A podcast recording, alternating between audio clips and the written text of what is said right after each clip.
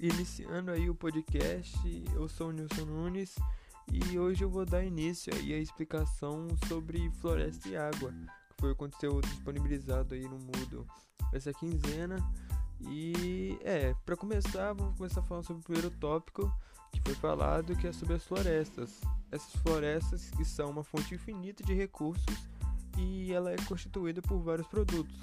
Esses produtos eles podem ser divididos em benéficos diretos e indiretos, e uns são mais perceptíveis que outros, por exemplo.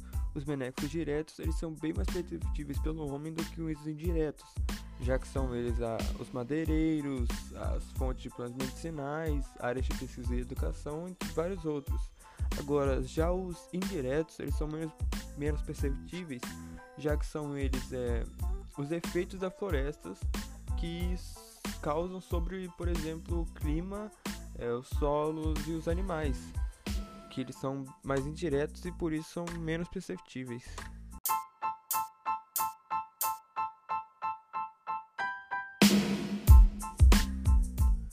O próximo tópico é falado sobre o ciclo hidrológico. Esse ciclo tem início com a evaporação da água dos oceanos.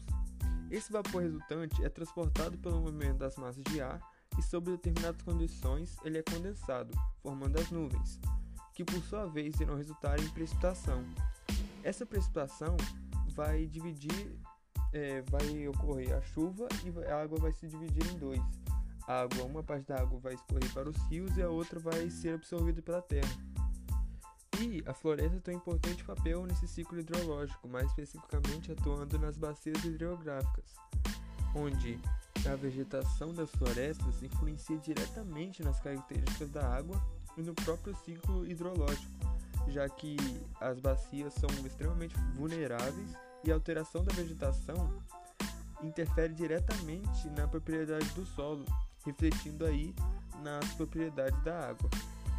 Outra observação importante é que esse processo da evaporação e posteriormente a chuva é a principal fonte de água para a atmosfera. E finalizando assim esse tópico segundo.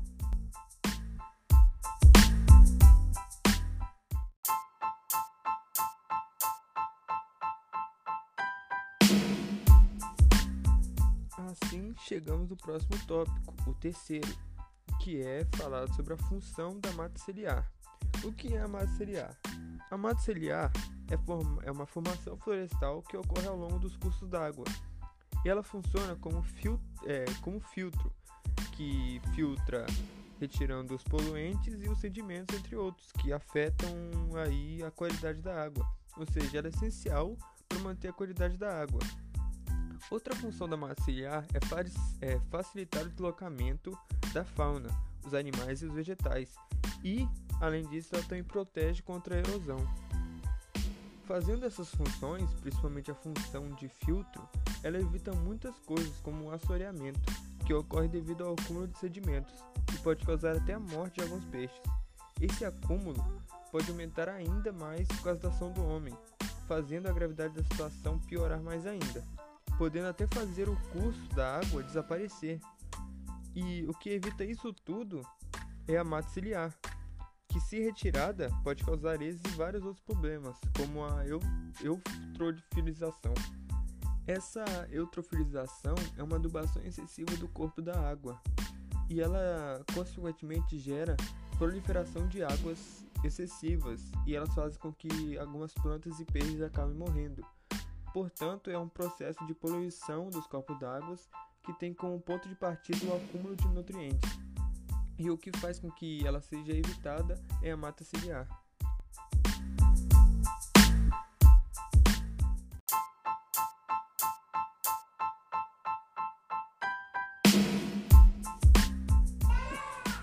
Hoje no podcast iremos falar sobre os rios voadores da Amazônia. Eu sou o Gohan Costa e vamos dar uma volta no conteúdo.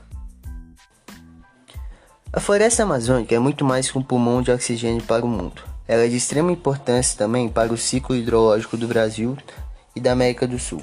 Se observarmos em latitudes médias do planeta Terra, são regiões que estão localizadas desertos, como por exemplo, ao hemisfério norte temos o Saara e o Sonora no México.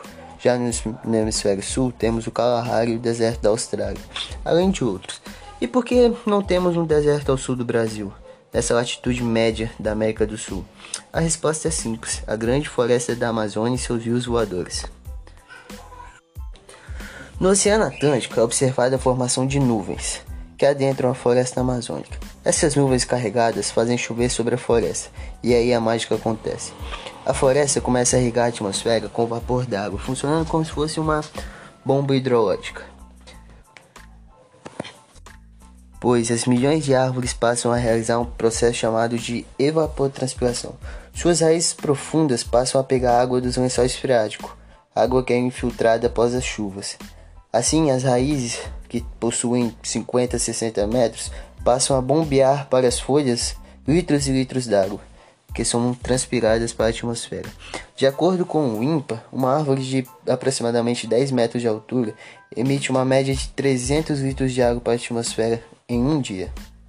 Dessa forma, a própria floresta faz seu clima, com várias árvores transpirando milhões e milhões de litros de vapor de água diariamente. Com todo esse vapor de água na atmosfera, verdadeiros rios com quantidades superiores ao próprio rio Amazonas faz com que ali chova e que todo esse vapor de água passe a ser carregado por massas de ar em direção à cordilheira dos Andes.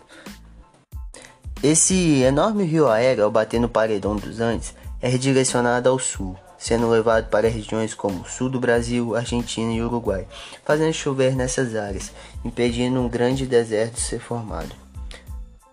Percebe o quão importante os rios voadores e a própria floresta amazônica é? Essas regiões, abastecidas pelos grandes rios voadores, compreendem cerca de 70% do PIB da América Latina onde estão as principais hidroelétricas, grandes centros de indústrias e agricultura. Logo, ao vermos toda essa importância dos rios voadores produzidos pela floresta amazônica, vemos o tanto que devemos cuidar proteger nossa grande usina de serviço ambiental que é a floresta amazônica. Então, vamos repensar nossas atitudes em relação às florestas.